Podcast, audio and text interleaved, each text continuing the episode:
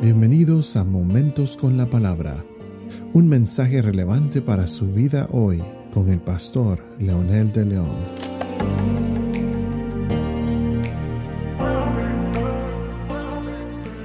Saludos amigos y amigas, aquí estamos nuevamente con un episodio más de Momentos con la Palabra. Esta vez para continuar hablando de la bendición. Estábamos mencionando en los episodios anteriores acerca de lo que dice el libro de Génesis capítulo 1 cuando Dios vio a la mujer y al hombre y, les, y dice la escritura, y los bendijo Dios.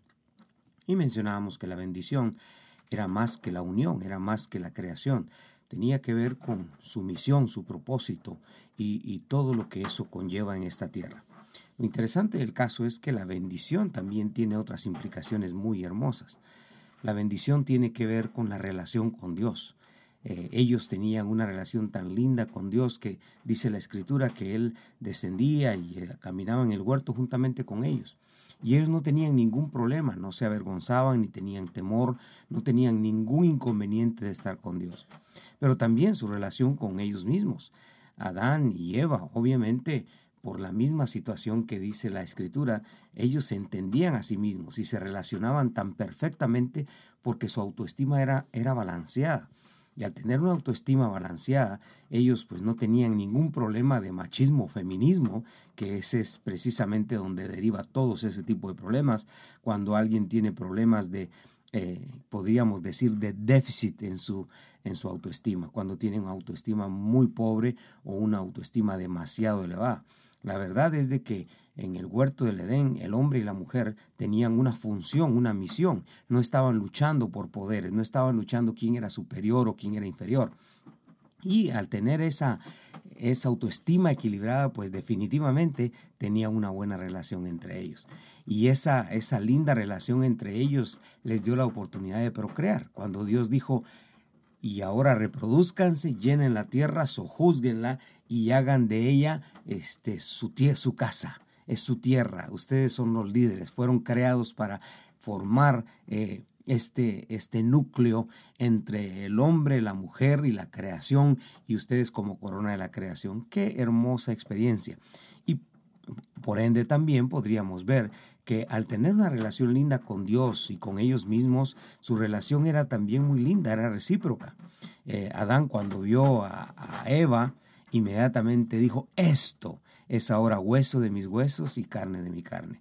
Esa expresión, esto significaba el complemento, lo dichoso que soy al tener una compañera. Él le había puesto los nombres a todos los animales, a las parejas que se iban y los veía y les puso nombre. Sin embargo, nadie, absolutamente nadie, era capaz de llenar el vacío que Adán tenía. Y eso es lo, una de las cosas bien hermosas de la bendición. Por lo tanto, al tener esa compañera ayuda idónea, el, el hombre estaba completo definitivamente. Y la mujer, como ayuda idónea, estaba completa, porque ella sin él no harían absolutamente nada sobre la tierra. Él sin ella no haría nada absolutamente sobre la tierra. Los dos tienen una razón de ser y son el complemento perfecto el uno del otro. Pero también dice la escritura que ellos, al, al ser uno y una, una sola carne, el Señor le dijo, y dejarás padre y madre, pensando en el futuro, van a dejar padre y madre y se unirán y te unirás a tu mujer y serán una sola carne. La palabra una sola carne significa la complementariedad del uno del otro, la unicidad que tiene el uno del otro.